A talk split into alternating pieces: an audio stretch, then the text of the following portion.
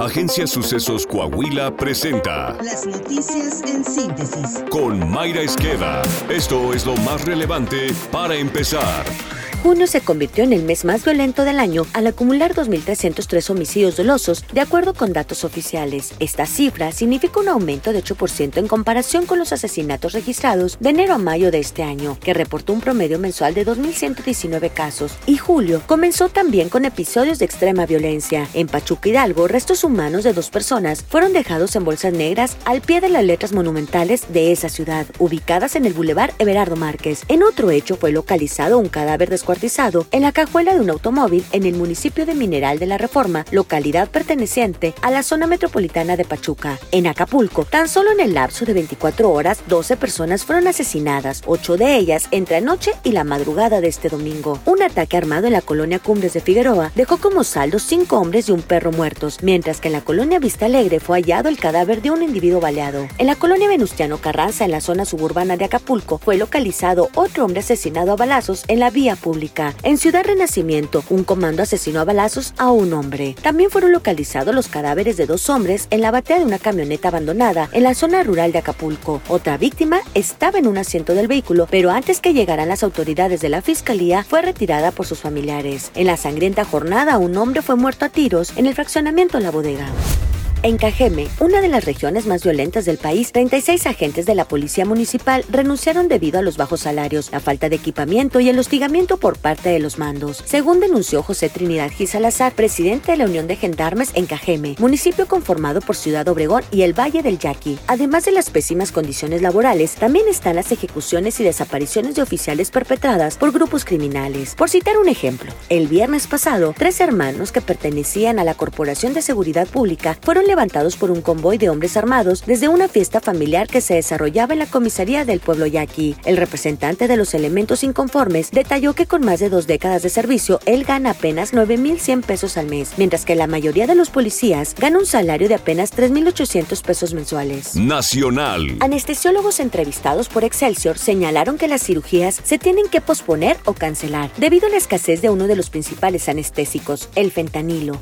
Según el reporte, la falta de fentanilo en el país podría impactar a más de 2 millones de familias quienes cada año tienen la necesidad de recurrir a una intervención quirúrgica o alguno de sus miembros padece alguna enfermedad terminal. Y es que en el 95% de las cirugías en México y a escala global, su base es el fentanilo con la finalidad de evitar, disminuir o suprimir el dolor. Uno de los más grandes riesgos, advirtieron los médicos, es que con la ausencia del fentanilo se tendría que suspender cirugías de urgencia derivadas de accidentes de tránsito, quemaduras graves, lesiones por armas de fuego o fracturas expuestas. Un informe de la publicación especializada The Lancet asegura que cada año se registra medio millón de personas en México que padecen un sufrimiento grave relacionado con enfermedades como el cáncer, VIH, lesiones, demencia, padecimientos del hígado o pulmonares. De acuerdo a cifras reportadas por el Instituto Mexicano del Seguro Social, en 2019 se realizaron alrededor de 1.4 millones de cirugías al año y 3.934 cirugías en un día típico. La tercera sala penal del Tribunal Superior de Justicia de la Ciudad de México confirmó la sentencia de 36 años de cárcel contra Mónica García Villegas, dueña del colegio Enrique Repsamen, conocida como Miss Moni. Es culpable de los delitos de homicidio culposo y responsabilidad del propietario por la muerte de 26 personas a consecuencia del colapso de parte del edificio durante el sismo de septiembre de 2017. Cuando ocurrió esa tragedia, la actual aspirante a candidata de Morena a la presidencia de la República, Claudia Sheinbaum, era delegada de Tlalpan. Internacional. Tesla rompió todos sus récords de producción y ventas de autos en el segundo trimestre de 2023. Según las cifras difundidas por el fabricante líder de vehículos eléctricos dirigidos por Elon Musk, la compañía estadounidense con sede en Austin, Texas, fabricó 479.700 coches en el segundo trimestre y entregó 466.000, un 83% más que en el mismo periodo del año anterior. Asimismo, la marca que instalará una gigafactoría en el noreste de México reportó un incremento del 24% de sus ingresos en el primer trimestre del año, llegando hasta 23.329 millones de dólares.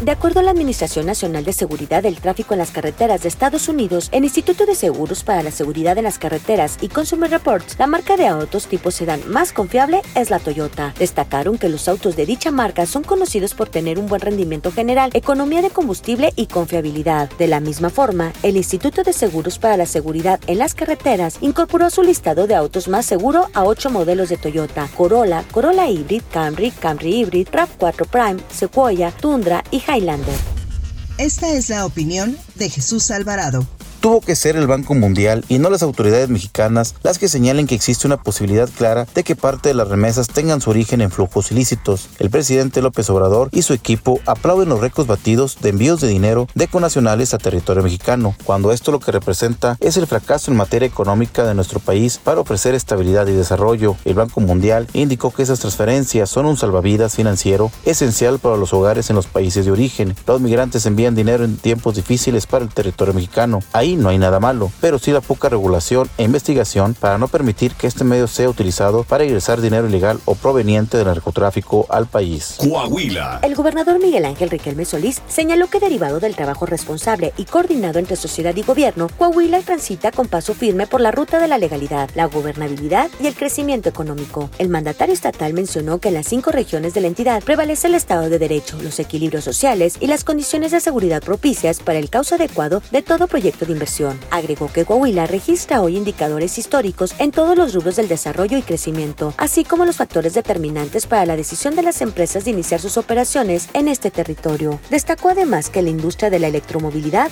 va en aumento y apunta a nuestro estado a la vanguardia nacional. Saltillo. Con la construcción de dos centros comunitarios, el arranque de otros dos y el fortalecimiento de actividades en los 31 existentes, el alcalde José María Frostosiller ha impulsado durante su administración el desarrollo de la ciudadanía en las colonias. El presidente municipal mencionó que en cada centro comunitario se trabaja en coordinación con distintas instancias federales, estatales, municipales y privadas, con el objetivo de brindar actividades educativas, recreativas, productivas y artísticas para todas las edades. Durante el 2022 se construyeron dos nuevos centros comunitarios en las colonias Valle de las Torres y Lomas del Refugio. En 2023 se incluyó la construcción de otros dos centros comunitarios, el primero en la colonia Valle de las Aves y el segundo en Virreyes Obrera. El avance de nuestro podcast deportivo con Alondra Pérez. Qatar devolvió a la realidad a la selección mexicana, derrotando 1 por 0 al cuadro que dirige Jaime Lozano. Checo Pérez rompió su mala racha y logra podio en Austria. Por gesto patriótico, atleta mexicana se quedó cerca de romper récord en los centroamericanos de San Salvador 2023.